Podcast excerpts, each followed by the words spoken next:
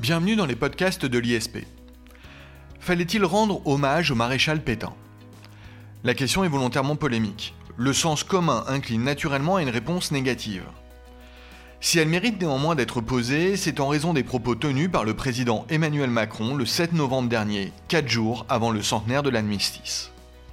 En effet, quelques jours avant un hommage bienheureux à tous les soldats de la Première Guerre, à tous les chefs militaires de cette grande guerre, du caporal au général, le président a déclaré que le maréchal Pétain a été un grand soldat pendant la Première Guerre, on peut avoir été un grand soldat et avoir conduit la France à des choix funestes. C'est une réalité de notre pays. Face à la polémique qui s'en est suivie, aucun hommage particulier n'a été fait en l'honneur du maréchal Pétain. Reste la question, comment analyser les propos du président Emmanuel Macron? A-t-il raison? Au contraire, a-t-il tort et ses propos sont-ils inadmissibles? Comment comprendre la réaction épidermique du plus grand nombre de la société en général face à ces propos? Entre l'histoire et la mémoire, faut-il choisir? Pour répondre à ces interrogations, je reçois aujourd'hui Philippe Mazet, professeur de culture générale à l'ISP. Philippe Mazet, bonjour. Bonjour Jacob Bérébi. Alors, entrons immédiatement dans le vif du sujet et permettez-moi de vous demander directement comment analyser ces propos euh, du président Emmanuel Macron. Que, qu'en pensez-vous? Alors, on pourrait dire que le diable est dans les détails, mais en tout cas, il y a quelque chose qui, euh, dans mon esprit, dès que j'ai entendu ces propos, m'a semblé euh, de nature à poser problème. C'est le fait que le président de la République, peut-être sa langue a-t-elle fourché, je ne sais pas, peut-être ses propos n'étaient-ils pas très préparés, mais a parlé du maréchal Pétain. Or, le maréchal Pétain, pour tout un chacun, c'est l'homme de Vichy. C'est l'homme de la capitulation et c'est l'homme de Vichy. C'est l'homme de la rafle du Veldiv. On a tous en tête cette chanson Maréchal, nous voilà le maréchal, aujourd'hui, c'est le maréchal Pétain.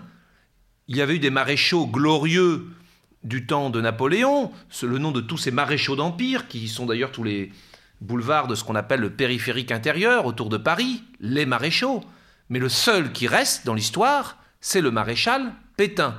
Donc, si on veut parler de Verdun, il faut commencer par parler du général Pétain. Et tout de suite, on introduit une rupture. Tout de suite, on montre bien qu'on ne parle pas du maréchal Pétain. Le fait d'employer le terme de maréchal, oui d'ailleurs je précise que si aujourd'hui dans l'armée française il n'y a plus de maréchaux depuis la Seconde Guerre mondiale, c'est parce que ce qui s'est passé avec Pétain a jeté l'opprobre sur ce qui n'était pas exactement un grade d'ailleurs dans l'armée, mais plutôt une distinction honorifique. On ne veut plus de maréchaux. Horreur aux maréchaux. Il fallait dire le général Pétain. Et déjà on parlait d'un autre personnage, dans un autre rôle. Mais le fait de dire maréchal, ça m'a tout de suite hérissé. Et j'ai pas été surpris euh, de ce qui s'est passé le jour d'après. Alors, merci pour cette précision, effectivement, terminologique et d'importance. Mais euh, avant de rentrer, euh, je vais dire, dans ce détail entre l'histoire, enfin ce débat entre l'histoire et la mémoire, euh, pour ma part, lorsque j'ai entendu ces propos, je n'ai pas été choqué comme vous euh, euh, par l'utilisation du terme maréchal, puisque j'identifie Pétain à la seule fonction de maréchal peut-être. Ce qui m'a le plus surpris, c'est finalement qu'un président comme Emmanuel Macron, qui apparaît, on a pu le dire, d'ores et déjà dans des émissions anciennes comme un rempart aujourd'hui, au moins imagé par tous, contre le populisme, un président comme Emmanuel Macron qui incarne eh bien, une sorte de renouveau politique, une sorte de modernité, une sorte de jeunesse politique. Comment expliquer que le président Emmanuel Macron tourne ses propos vers l'idée de rendre hommage donc au maréchal Pétain, puisqu'il a quand même utilisé le mot maréchal? Comment expliquer ce drôle de mouvement, cette drôle de sortie euh, du président, Julie Mazet?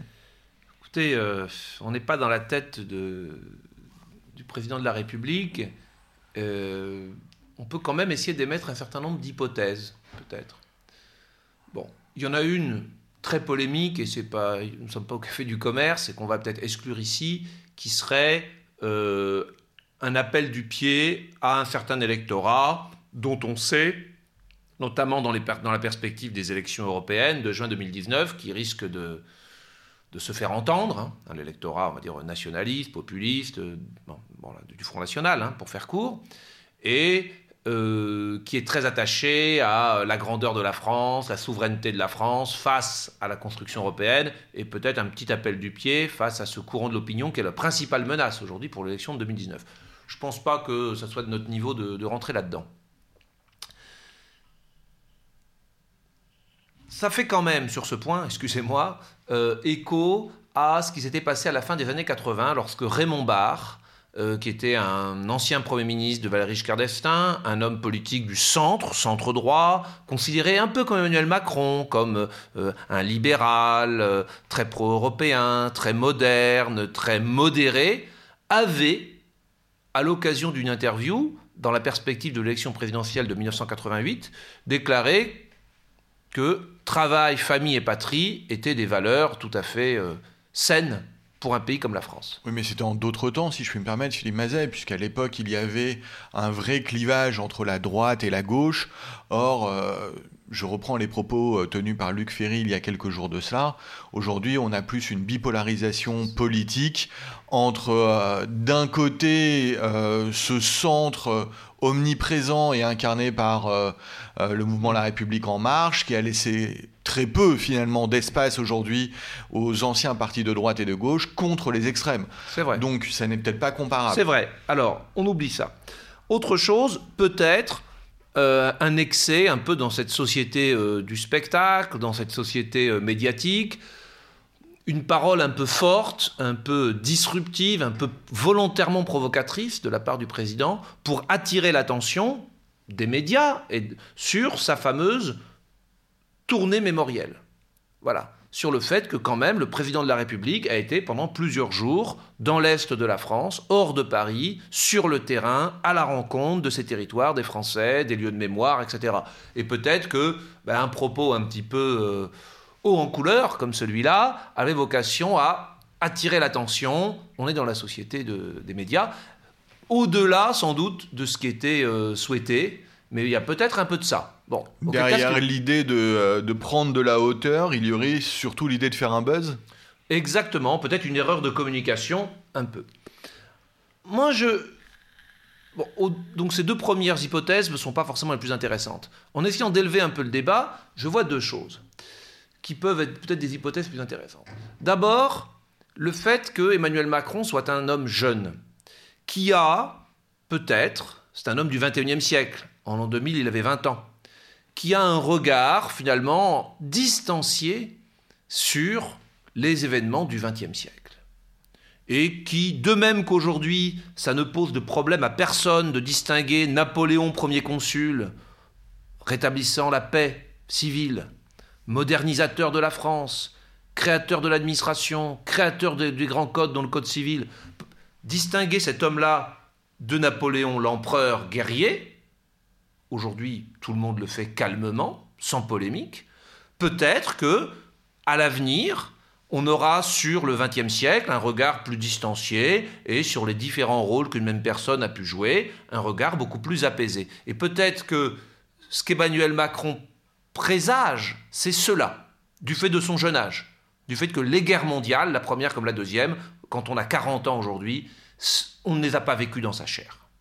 Au moment donc où on voudrait célébrer le centenaire de l'armistice, on se dirait, c'était il y a un siècle, on peut presque fermer un chapitre On peut avoir un regard qui est plus objectif, plus apaisé. Ce que je vous disais, ce que je vous dis aujourd'hui sur la distinction entre Napoléon Ier consul et Napoléon Bonaparte Premier consul, plutôt, excusez-moi, Bonaparte Premier consul et Napoléon Ier l'empereur, ça paraît évident pour tout le monde. Tout à fait. Dans la France de 1840, qui a vu un pays qui a été quand même qui a beaucoup souffert des guerres napoléoniennes, où tous les fils sont rentrés soit avec une jambe en moins, soit pas rentrés du tout. Un pays qui a été occupé, ruiné suite aux guerres napoléoniennes.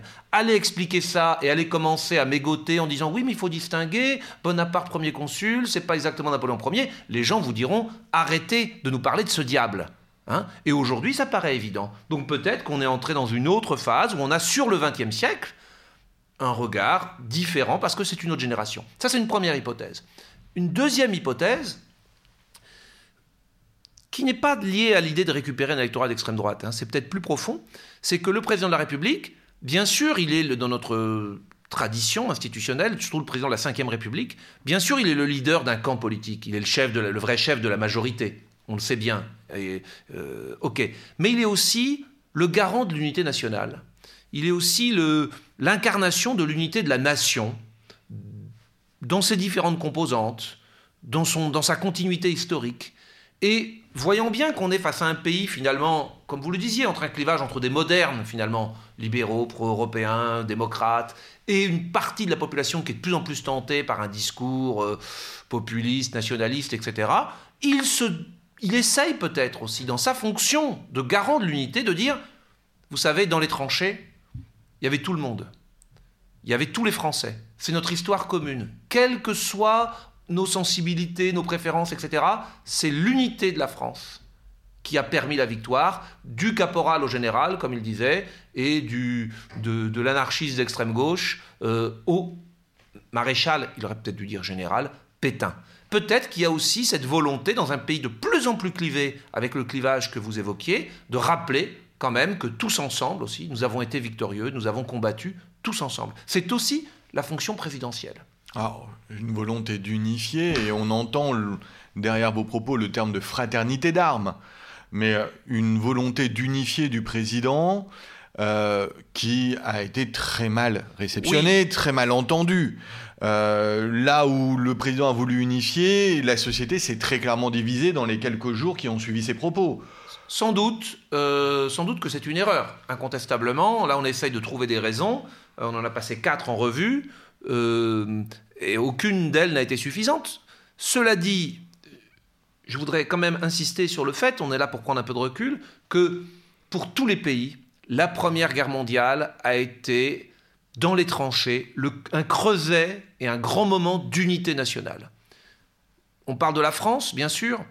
Je vous renvoie à une chanson de Maurice Chevalier, qui a été écrite en 1940 même fin 1939, pour le théâtre aux armées, qu'on peut trouver sur YouTube, qui s'appelle D'excellents Français. Et en fait, l'idée était finalement de refaire en 40, en 39, en 40, dans la ligne Maginot en particulier, l'unité que nous avions connue en 14-18. Et il dit que l'on soit, euh, en gros, vous l'écouterez, elle est assez amusante d'ailleurs, de ouvrier, patron, de gauche, de droite, riche, pauvre, etc on est tous français, on est tous unis. Ça, ça a été très important en 14, très important, cette fraternité d'armes. Et ça fait écho, et je pense que Emmanuel Macron, qui est un homme cultivé, qui est un homme qui connaît l'histoire, c'est que dans notre histoire, ça a été une occasion extrêmement forte. Autant la guerre de 40 divise les Français, autant celle de 14 a été un grand moment de rassemblement, de fraternité, d'unité. Mais il n'y a pas qu'en France.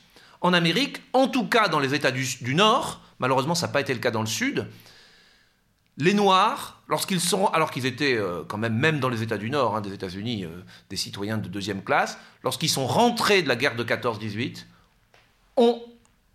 se sont vus reconnaître comme des citoyens américains. Ils ont, contrairement à ce qui s'est passé dans les États du Sud, malheureusement, défilé avec les Blancs pour la première fois, et le regard sur les Noirs a changé. Que l'on songe aussi au Canada, à la Nouvelle-Zélande, qui étaient des régiments embarqués dans l'armée du Commonwealth, en fait dans l'armée sous commandement britannique, et qui, étant dans les tranchées, en France, dans la Somme, au nord de Paris, des régiments de Canadiens, d'Australiens, de Néo-Zélandais ont, dans la fraternité d'armes, pris conscience qu'ils étaient des nations à part entière et qu'ils n'étaient pas simplement des sujets de l'Empire britannique. Que dire aussi des futurs pays qui allaient être décolonisés, qui se sont rendus compte à ce moment-là de leur propre unité, de leur propre identité? Donc partout, la guerre de 14 a été un moment fondateur d'un sentiment d'unité, de fraternité dans les armes. Et je pense que le président qui cherche aujourd'hui, dans un pays qui est clivé, dans une société qui est fragmentée, a rassemblé peut-être à, penser à ça. C'était peut-être penser un peu loin, effectivement, un peu trop sophistiqué, un peu trop profond, un peu trop je ne sais pas quoi, parce que c'est pas ça qui a été bah, perçu. il ne s'agit pas ça d'entrée divisé. Il, ne s'agit pas de critiquer euh, le président Emmanuel Macron parce qu'il a entendu rendre hommage en 2018 aux héros de la guerre 14-18, euh, du plus simple soldat euh, jusqu'au général. Ces propos sont directement euh, vise directement Oui. le maréchal Pétain ou le général, s'il avait employé donc la bonne terminologie, Pétain, ce vainqueur de Verdun. Est-ce qu'il fallait lui rendre hommage? Alors, là, on est dans le cœur du sujet. Ma réponse euh, sera plutôt, si vous me posez la question, c'est ça Oui, tout à fait, oui. C'est plus- plutôt non. C'est plutôt non, parce que euh, on est là sur un sujet, alors que les, les étudiants, de, en tout cas de l'ISP, connaissent bien en culture générale, sur le sujet de la mémoire, vous l'avez déjà évoqué hein, d'ailleurs, Jacob Erebi, et de l'histoire. Et Pétain, c'est la rafle du Veldiv. Voilà, alors à chacun son travail. C'est Paul Ricoeur, le philosophe français, qui établit bien la distinction entre la mémoire et l'histoire. L'histoire, c'est un récit objectif, scientifique, qui pose des faits sur la base de recherches. Point. La mémoire, c'est autre chose. C'est un discours subjectif qui a pour but de proclamer, de véhiculer des valeurs. C'est un storytelling, dirait-on aujourd'hui. C'est un récit collectif qu'une nation envie de se faire et qui exprime son identité, l'identité qu'elle se choisit. Dire que le général Pétain a été le principal vainqueur, enfin qu'on doit de Verdun, c'est un fait historique. Il commandait l'armée, la deuxième armée, qui était en charge de la bataille de Verdun. Il était sur place. Euh, c'est lui qui a, c'est même sa stratégie de défendre Verdun à tout prix contre celle de Joffre qui a été retenue. C'est pour ça qu'on l'a fait aller à Verdun. Donc dire que c'est le vainqueur de Verdun, aucun souci d'un point de vue historique. Maintenant, ça c'est le travail des historiens. Ne reprocherait aucun historien de le dire. Et à l'inverse, un historien, euh, sous prétexte qu'il est petit-fils de déportés d'Auschwitz, qui euh, essaierait de démontrer que euh, vers, finalement Pétain n'a pas, pas dirigé la bataille de Verdun, etc., ne ferait plus son travail d'historien. Ça, c'est pour les historiens. Mais un président de la République, un responsable politique, d'une façon générale, n'est pas en charge de faire l'histoire. Il est en charge de faire la mémoire. Et dans la mémoire collective, la mémoire que nous nous sommes choisis, c'est un choix subjectif. Le maréchal Pétain, il n'est pas du côté des héros, il est du côté des salauds. C'est un choix qui a été fait par le général de Gaulle à l'issue de la Seconde Guerre mondiale que d'avoir un récit, il ne faut pas que j'emploie le terme d'histoire justement, un récit collectif qui est que la France a résisté, la France a été un des vainqueurs de la Seconde Guerre mondiale, la France s'est libérée ou a participé à sa libération, et que donc tout le reste, ce n'est pas la France. C'est d'ailleurs l'état du droit qui le dit. hein. Une des premières ordonnances qui a été adoptée par le gouvernement provisoire de la République française en 1944, c'est pour annuler tous les textes pris par Vichy qui étaient un état de fait, donc qui n'avaient aucun fondement de légitimité juridique. Donc le maréchal Pétain, Oui, qui un, n'intègre pas l'ordre des républiques. c'est un Le régime usurpateur. de Vichy est Voilà. une parenthèse entre la 4e et la 5 C'est une 5e forfaiture, c'est une usurpation, et même pire que ça, c'est un régime qui s'est rendu coupable de crimes contre l'humanité. Donc dans notre mémoire, dans notre histoire, c'est un héros, pour Verdun, dans notre mémoire, ce nom, le nom de Pétain, et en, par- en par- en plus de maréchal Pétain, c'est un salaud. Et Pa- Pardon, Philippe le chef de je- Je l'État... ne peux pas vous laisser, euh, je peux Oui. pas vous laisser dire cela de manière, pardonnez-moi, aussi, euh, aussi mécanique. Euh, L'histoire, c'est aussi Pétain qui capitule, c'est aussi Pétain qui incarne la rafle du Veldiv. C'est des vérités historiques, c'est Non, mais objectif. bien sûr, mais là, là, on restait sur Verdun. Je veux dire, autant un historien peut tout à fait dire il faut rendre hommage, au, enfin, peut tout à fait euh, montrer le rôle essentiel qu'a joué le maréchal Pétain dans la guerre de 14-18, autant lorsque le président de la République le dit, on est sur le terrain de la mémoire, et dans la mémoire française républicaine aujourd'hui, on ne rend pas hommage au maréchal Pétain. On est d'accord. C'est ça que je veux dire. Même simplement sur Verdun, évidemment, euh, ce qui a été dit est une erreur. Je voudrais revenir quelques années en arrière. Il y a quelques années, les historiens reprochaient au Parlement, par exemple, de voter des lois mémorielles, en disant Vous n'avez pas à faire l'histoire. Non, là j'aurais plutôt répondu non. Là, c'est les historiens qui outrepassaient leur domaine. C'est bien au pouvoir politique, à incarnation de la nation, à choisir le récit que la nation veut se raconter, à choisir ses valeurs qui participent de son identité. Je suis désolé, c'est un travail politique, démocratique, qui n'a rien à voir avec le travail des historiens. Ça, là, c'est les historiens qui se mêlaient de ce qu'ils ne regardaient pas quand ils critiquaient les lois mémorielles. Mais je crois que dans le cas de ce qui s'est passé avec Emmanuel Macron, il s'est peut-être aventuré sur, en annonçant une vérité simplement historique, il a peut-être oublié qu'il n'était pas historien. Et que lorsqu'un président de la République française dit Je rends hommage au maréchal Pétain, même vainqueur de Verdun, on, entend, on attend de sa, part, de sa part une parole sur la mémoire, sur l'identité française, et il n'est pas acceptable, dans le cadre de la construction de la mémoire collective, de rendre hommage au maréchal Pétain. Voilà, donc là, il a peut-être, il s'est cru historien, euh, il ne l'est pas, et donc euh, il n'a pas à tenir, on ne tient pas ce genre de propos, ou alors c'est une rupture avec la tradition républicaine et la vision qu'elle a, le rôle qu'elle a attribué au maréchal Pétain. C'est très intéressant, Philippe Mazet, ce que vous dites. Ça veut dire qu'il y aurait une histoire objective, intangible, mmh. mais il y aurait une mémoire, des mémoires subjectives et fluctuantes Absolument. Absolument. Regardez ce qui s'est passé pour la reconnaissance du rôle de l'État français dans la rafle du Veldiv. Euh, il a fallu attendre Jacques Chirac en 1995 pour que ce soit fait. Avec François Hollande et euh, les, événements du métro Charonne en 1962, il y a eu euh, des avancées qui ont été faites sur la guerre d'Algérie. C'est pas fini. Hein. L'esclavage et la traite, la loi Taubira, tout ça, c'est la mémoire qui fait qu'à un moment, on reconnaît des choses, on pose des choses comme étant bien, comme étant mal, on reconnaît une responsabilité, on demande pardon, euh, on glorifie euh, ou on revalorise telle chose qui avait été oubliée. Ça, c'est la mémoire, et c'est un choix de, subjectif par rapport aux valeurs que l'on veut être des valeurs communes. Ça n'a rien à voir avec les faits qui, eux, sont, ont eu lieu et que les historiens doivent scientifiquement poser. D'accord. Alors. Euh, Typiquement, excusez-moi, dans la version, je dirais, un peu d'extrême droite, hein, si vous permettez, lorsque euh, Monsieur Forisson tente à démontrer euh, que les, euh, des chambres à gaz n'ont pas existé, etc., alors que contre tout fait historique, là, voilà un historien qui fait mal son travail d'historien, hein, qui ment. Quand Jean-Marie Le Pen dit que les chambres à gaz sont un détail de l'histoire, on peut être extrêmement choqué, mais c'est un homme politique qui dit, pour moi, par rapport à mes valeurs, je considère que les camps de concentration n'ont pas été l'élément essentiel de la Seconde Guerre mondiale. On est sur la mémoire. Voilà, la mémoire et l'histoire, c'est très différent. Oui. D'accord. Vous avez d'autres exemples euh, où on voit justement que euh, la mémoire prend ses distances? Vous avez parlé de la guerre d'Algérie.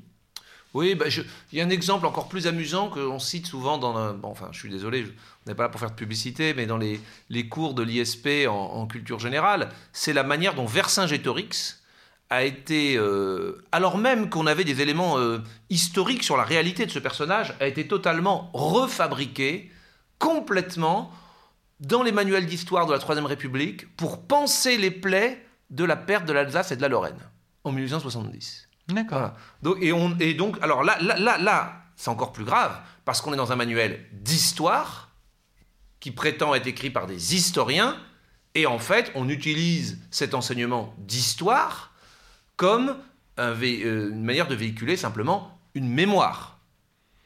Très bien. Alors, on voit qu'on peut tout de même... Regardez les attributions de ce qu'on a fait de Jeanne d'Arc, par exemple. Voilà. Oui, très bien, très bien. Je vous suis pleinement. Euh, je suis extrêmement euh, intéressé par cette distinction entre histoire et mémoire. Et, mémoire au pluriel, c'est très, très, très euh, indicatif de, finalement de ce que l'on peut considérer être l'utilisation presque aussi démagogique de l'identité et du souvenir. je trouve ça effectivement très éclairant et très... Et la mémoire est celle des vainqueurs. Hein. Si le Troisième Reich avait gagné la Seconde Guerre mondiale, je pense que euh, nous célébrerions euh, Pétain, peut-être pas sur Verdun, parce que ça serait l'inverse. Hein, bon, c'était à l'époque où il avait battu les Allemands, on considérait que c'était pas très bien. C'est un peu, c'était regrettable. Hein.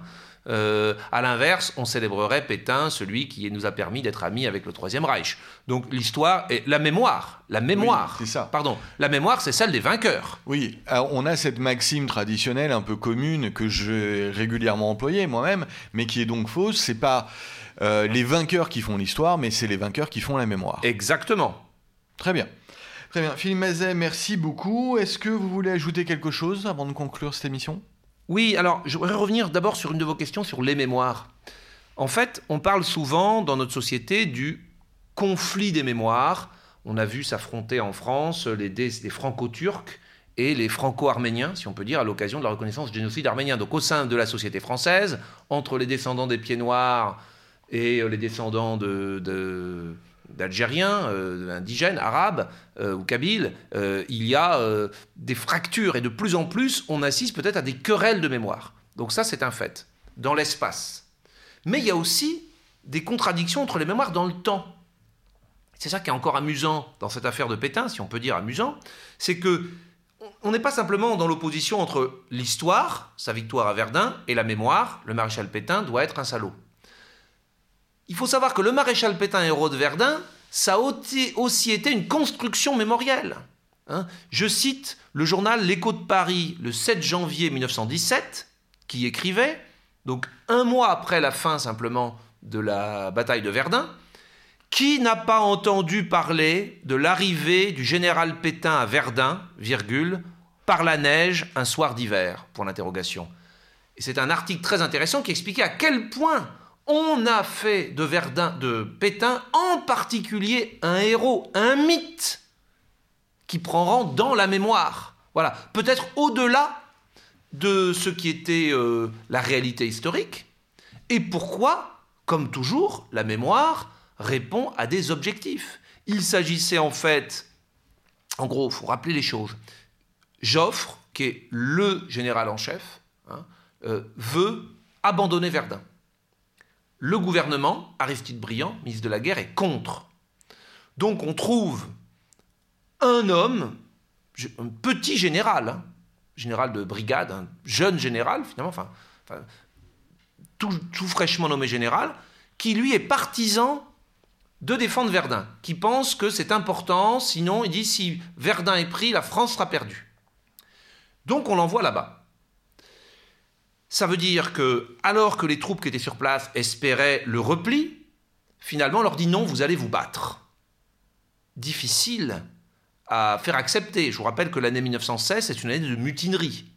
Hein, et qu'on vient de perdre le fort de Douaumont avec un bilan humain catastrophique. Donc les, hommes qui sont à Verdun se disent on va, on va mourir pareil que ceux de Daumont. Et donc, il faut magnifier finalement Pétain, dont on fait un héros qui est celui qui va défendre Verdun en minimisant les pertes humaines. C'est un peu pour rassurer finalement les soldats. Il y a cette formule qu'on prête à Pétain, qui va être très fortement popularisée par la presse, qui est totalement aux ordres du gouvernement, par les chansons, qui est Courage, on les aura. C'est le mot de Pétain. Voilà. Finalement, on a besoin, contre Joffre, de construire, de fabriquer un contre-héros, hein, qui est Pétain. Donc, il y a une, construction mémorielle, qui est le Pétain, ce héros, qui ensuite va s'opposer à une autre construction mémorielle, Pétain, ce salaud, le Pétain de Rotonde, le Pétain de la rave du Veldiv. Mais c'est même pire que ça. C'est parce que le général Pétain est un héros que 25 ans après, on va faire appel à lui. Après les événements du 6 février 1934, les affrontements à Paris, qui est-ce qu'on appelle au gouvernement?